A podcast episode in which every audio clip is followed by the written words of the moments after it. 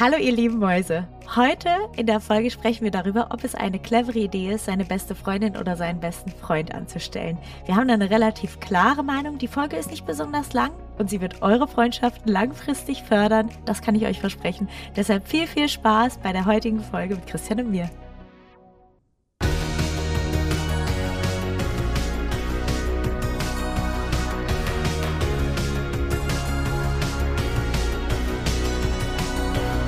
Partner dieses Podcasts ist die Bludenta GmbH mit dem Flash Zahnaufhellungssystem. Peter aus Hamburg fragt, in meiner Praxis würde ich am liebsten noch meine beste Freundin und meinen besten Freund anstellen. Da bin ich mir sicher, dass ich weiß, was ich habe und ich weiß auch, dass sie Lust haben, den ganzen Tag mit mir zu verbringen. Ihr Lieben, ist das eine gute Idee oder sollte ich das nochmal überdenken? Liebe Anne, wie viel von deinen besten Freundinnen hast du denn schon angestellt? Null und ich möchte auch eine Geschichte dazu erzählen, warum es null sind und ich würde es auch dringend jedem empfehlen. Ich habe eine beste Freundin, die wirklich zauberhaft ist und, und wunderschön und ich liebe sie um Gottes Willen. Und sie hat sich bei mir beworben, weil sie gesagt hat, Mensch, Anne, ich möchte ein bisschen von dir lernen und habe irgendwie Lust, einfach mit dir zusammenzuarbeiten. Das hat sich für mich total toll angehört, also habe ich sie eingeladen zum Bewerbungsgespräch, so wie jeden anderen Mitbewerber auch. Der hat sich schon mal ein bisschen komisch geguckt. Das war irgendwie schon für unsere Freundschaft so ein bisschen schwierig, sag ich mal. Und während des Probearbeitens kam sie dann zu mir, hey, und wollte Smalltalk führen. Und da habe ich zu ihr gesagt, du, in dieser Position bin ich die Geschäftsführerin und nicht deine Freundin. Und ich würde mir wünschen, dass du dich auch dementsprechend verhältst. Auch das hat oh, sie nicht verstanden. Oh Gott, oh Gott, das ist aber eine harte Ansage von dir. Ja. Ich sage ja, manchmal bin ich so ein bisschen schroff. Und ähm, in der Mittagspause, also sie hatte sich dann total Mühe gegeben, in der Mittagspause stand sie dann draußen rauchen mit den anderen Mitarbeitern und hat gesagt, naja, ich bin ja eigentlich nur hier, bis ich schwanger werde, ich will jetzt ein bisschen Geld verdienen.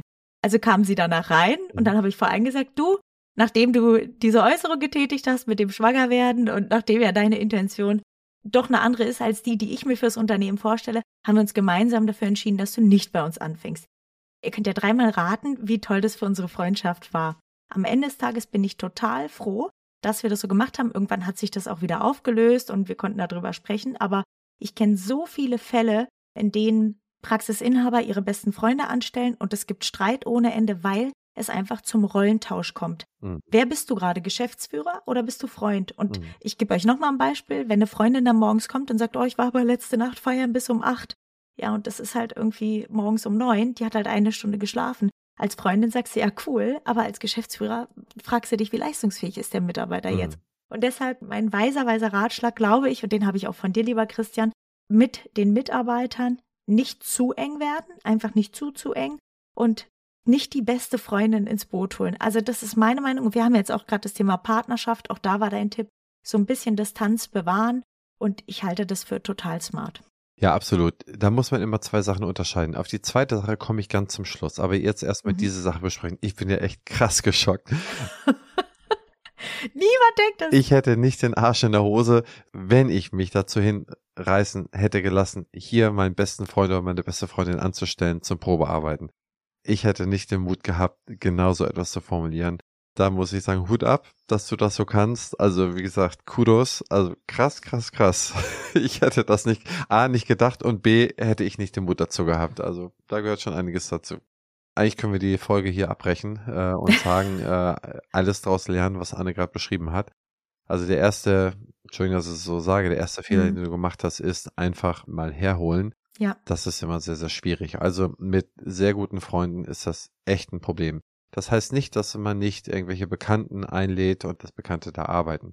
Ich habe die Erfahrung gemacht in Praxispartnerschaften insbesondere, ganz häufig diejenigen, die im Studium sehr gut ausgekommen sind miteinander, die zusammen gefeiert haben, zusammen Urlaube gemacht haben, zusammen Mädels oder Jungs kennengelernt haben und sich dann auch noch besser verstanden haben, die tun sich dann zusammen eine Praxispartnerschaft das geht ein paar Jahre gut. Und irgendwann entwickelt sich das diametral auseinander. Bei fast allen. Ich kenne kaum welche, wo sich das nicht auseinander dividiert sozusagen. Es ist krass zu sehen. Ich bin ja 20 Jahre im Markt und wenn ich das so sehe, auf den Kongressen oder so, wo man immer wieder die gleichen oder die, die man vor 20 Jahren die Gründung begleitet hat, wenn man hört, was mit denen heute ist, dann ist es immer sozusagen das gleiche Schema. Drei, vier Jahre geht's gut irgendwann ändert sich familiär bei irgendeinem Partner was. Der eine bekommt Kinder, der andere nicht. Beide bekommen Kinder. Die einen Kinder sind Mädchen, die anderen Kinder sind Jungs, die eine kriegen ein Kind, die anderen kriegen vier Kinder. Egal welche Konstellation, es gibt immer irgendetwas, was dann schon wieder sozusagen eine Exponentialdimension ist, also exponentiell, das muss man mal verstehen, das ist nicht linear, das ist ganz lange merkt man es nicht und dann geht es quasi so hoch.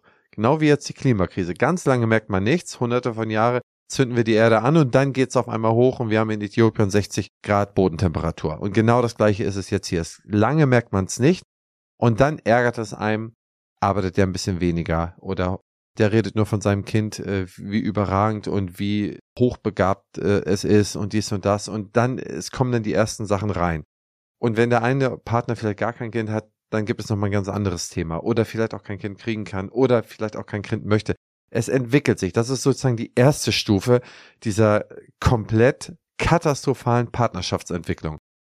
Irgendwann hat man das vielleicht auch irgendwie bearbeitet gekriegt mit viel Gesprächen, insbesondere zwischen den Partnern, dass man uns irgendwie zusammenhält, man muss den Kredit noch abbezahlen und so weiter. Es schweißt einen zusammen. Die zweite Stufe ist, genau das, was zusammenschweißt, ist nicht mehr da. Der Kredit ist abbezahlt. Man hat keine großen Verpflichtungen mehr. Man muss nicht mehr zusammenhalten. Aber diese entstandenen Konflikte sind irgendwie noch da. Und dann ist es so, dass jeder Mensch, der sich selber ehrlich betrachtet und der jetzt vielleicht 50 Jahre alt ist, der muss sagen, jeder hat irgendwelche Spleens. Und wenn man ehrlich zu sich ist, dann haben sich die Spleens sind auch nicht von gestern auf heute gekommen, sondern die haben sich über die Jahre entwickelt. Wo es früher so ein kleiner Tick war, ist es jetzt eine massive Störung der Persönlichkeit geworden, im positiven wie im negativen Sinne. Also die, die schon immer so ein bisschen altruistisch veranlagt waren und anderen helfen wollten, die werden auf einmal krass. Ich habe Leute erlebt, ein Fall zum Beispiel auch exemplarisch, so wie du deinen Fall erzählt hast, eine Lehrerin. Diese Lehrerin hat immer schon ihren Schülern geholfen war mit einem Zahnarzt verheiratet. Ganz tolle Leute. Und die hat schon immer ein unglaubliches Helfersyndrom gehabt. Das heißt, die hat äh, auch Nachhilfe gemacht, kostenlos für ihre Schüler und so weiter. Und später war das dann so weit, dass ihr so viele Schüler aus dem Ausland auch leid getan sind, aus Afrika, aus anderen Ländern leid getan haben. Die hat nur noch anderen, also Flüchtlingen, äh, Immigranten, Austauschschülern, der den ganzen Tag nur noch geholfen, dass die irgendwas machen und hatte für nichts mehr ein Auge. Ja, das heißt, die Persönlichkeit hat sich ganz krass entwickelt und hat quasi die ganze Familie damit belastet, ist natürlich zur Scheidung gekommen, hat natürlich auch Auswirkungen auf die Praxispartnerschaft gehabt, denn in einer Scheidung, was passiert da? Gütertrennung, der Ehevertrag ist nicht sauber gemacht oder was auch immer da ist. Alles Auswirkungen auf irgendetwas. Das heißt, diese zweite Chaosstufe, die dann gezündet ist, die überleben nicht viele. Jetzt kommt die Werbung. Bevor wir weitermachen, möchte ich euch Kurs Crocodile vorstellen, eine E-Learning-Plattform für Behandler und das ganze Praxisteam. Crocodile bietet über 200 Kurse, die euch dabei helfen, euer Wissen zu erweitern und eure Praxis voranzubringen. Mit dem Gutscheincode PF23 könnt ihr einen vollen Testmonat kostenlos nutzen. Und was noch besser ist, das Team-Abo ermöglicht es euch, bis zu 20 Mitarbeiter in eurer Praxis am Lernen teilhaben zu lassen. Nutzt die Gelegenheit und testet das Angebot auf crocodile-health.com. Und dann irgendwann kommt es zur dritten Chaosstufe. Ne? Und die ist multiple. Da fehlt nicht mehr viel. Das ist dann sozusagen die Weiterentwicklung, nachdem die Praxis abbezahlt ist. Das sind meistens Dinge im Krankheitsbereich oder im Liebesbereich. Das heißt, dass der eine ein Verhältnis mit dem anfängt oder die andere mit dem oder dass es da irgendwas anderes gibt in der Praxis und so weiter oder dass einer oder die andere irgendwie eine Krankheit ähm, dann entwickelt und so weiter. Und das ist dann das. Wenn man diese drei Sachen, die wird man immer irgendwie erleben über eine Praxispartnerschaft, übersteht, dann hat man richtig viel gut gemacht. Und eins der Geheimnisse, die ich immer festgestellt habe, ist, je weniger man eigentlich miteinander zu tun hat, je weniger man in das Privatleben des anderen hineinschnüffelt, Ne? Je mehr man das separiert hat, desto weniger Ausschläge. Auch solche Partnerschaften haben Ausschläge und entwickeln sich. Aber man zieht diese Kurve extrem lange ins Lineare und dann, bis es exponentiell ist, hat man hoffentlich die Praxis schon verkauft oder ist im Rentenalter. Also das ist bei Praxispartnern. Und bei Mitarbeitern ist es so, und da komme ich zum zweiten Punkt, den ich am Anfang angetriggert habe. Ich finde es herausragend, Leute zu rekrutieren, die Mitarbeiter kennen und die sie empfehlen können. Das heißt, wenn jemand von den Mitarbeitern jemand empfehlen kann, der sagt, okay, die und die ist wirklich gut oder die und die, mit der habe ich mal da zusammengearbeitet oder und so weiter und so fort, damit habe ich die besten Erfahrungen gemacht. Das ist perfekt. Und das meine ich konkret, ist das genaue Gegenteil, obwohl manchmal so ein bisschen der Trennbereich nicht ganz so scharf ist. Aber wenn man Leute, mit dem, wo man weiß, Herbert arbeitet mit mir in der Praxis oder Susi, die macht einen super Job und ich suche eine neue Rolle und dann sage ich, ey, wisst ihr jemanden und einer von denen sagt, oh, der und der könnte gut passen, die kenne ich oder so. Ne? Das ist perfekt. Das, da habe ich fast nie negative Erfahrungen gemacht mit solcher Art von Empfehlung, weil die Leute einfach sagen, okay, das passt irgendwo so zusammen. Und da muss man den klaren Trendschritt ziehen. Auch wenn die beiden miteinander befreundet sind, ist es für mich fein, dass derjenige seinen Freund oder eine Freundin damit reinholt, wenn sie dann für die Rolle passt. Denn meine Position ist eine andere. Das heißt, ich sollte nicht meine besten Freunde da irgendwie platzieren. Aber wenn ich dann sozusagen Zugriff auf einen Freundeskreis habe, der gut und vernünftig miteinander funktioniert und ich kann das Risiko technisch für mich abwägen, habe ich super Erfahrungen mitgemacht. Top. Anne, was hast du dazu? Du, kann ich eins zu eins nur unterstreichen, aber alles, was ich gesagt habe, habe ich auch nur von dir gelernt, wenn ich ehrlich bin. Denn du hast mir damals den Tipp gegeben und deshalb habe ich das dann so, so astrein umgesetzt und bin damit sehr, sehr gut gefahren. Also wirklich proven einfach. Kann ich einfach nur 100 Prozent unterschreiben. Also insofern haben wir heute mal eine kürzere Episode, denn ich glaube, bevor wir jetzt noch vier Minuten schwafeln und das gleiche wiederholen, haben wir doch einfach mal auf den Punkt gebracht, worum es hier geht. Ruft doch mal eure beste Freundin an, fragt sie doch mal, wie es ihr geht, pflegt eure Freundschaften in den nächsten vier Minuten. ja, das, das ist schon, das ist schon interessant. Man, man lernt, glaube ich, über die Jahre so ein bisschen A, Perspektivwechsel und B, man beobachtet, was woanders passiert. Und wenn man das irgendwie mal so ein bisschen versucht zu ergründen und nicht auf die letzte Eskalationsstufe bezieht, dass man sagt, okay, der eine hat den anderen betrogen, das ist ja ganz schrecklich, sondern man sieht, okay, wie hat sich entwickelt, dann kommt man immer dahin. Ich habe Praxispartnerschaften in Praxen, die laufen herausragend. Und wenn man mit denen spricht, die haben gar nichts mehr miteinander zu tun. Die reden fast gar nicht mehr miteinander. Ich habe Leute, die reden in, in, einer Woche Arbeit, reden sie zwei Worte miteinander und, und treffen sich gar nicht mehr. Die Schichten sind so organisiert. Und das sind die besten Praxispartnerschaften. Die funktionieren irgendwie noch. Das ist alles dann aufeinander abgestimmt. Klingt ein bisschen traurig, vielleicht auch ein bisschen grausam, aber ehrlich gesagt, das ist es nicht. Das ist einfach nur eine Glücksprophylaxe, dass man sich das Glück sehr, sehr lange erhält. Ja. Schön. Ist schon schwer genug, seine Partnerschaften in privater Natur ein Leben lang lebendig und gut zu halten.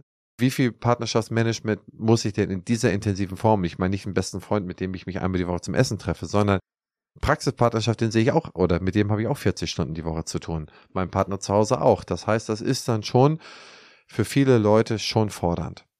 Hast du recht. Liebe Anne, ich würde sagen, das war's mit dieser Episode und liebe Zuhörerinnen und Zuhörer, ich hoffe, es hat euch auch diesmal wieder gefallen. Äh, wenn ihr Anmerkungen habt auf äh, Instagram an Anne oder per E-Mail henriziatopti-hc an mich, Bitte hinterlasst doch einen Kommentar bei Spotify und iTunes. Macht das auch mal. Das hilft wahnsinnig. Wenn ihr Fragen habt, die wir mal bearbeiten wollen, wir kriegen hin und wieder mal Fragen rein, aber ehrlich gesagt sind viel zu wenig. Wir würden viel lieber noch mehr Fragen von euch beantworten. Auch gerne die Schilderung einer praktischen Situation in der Praxis oder einer Situation in der Praxis, die wir dann einfach mal tiefer legen, wie ihr es von uns gewohnt seid. Das würde uns sehr freuen und bis dahin viel Spaß. Tschüss, tschüss.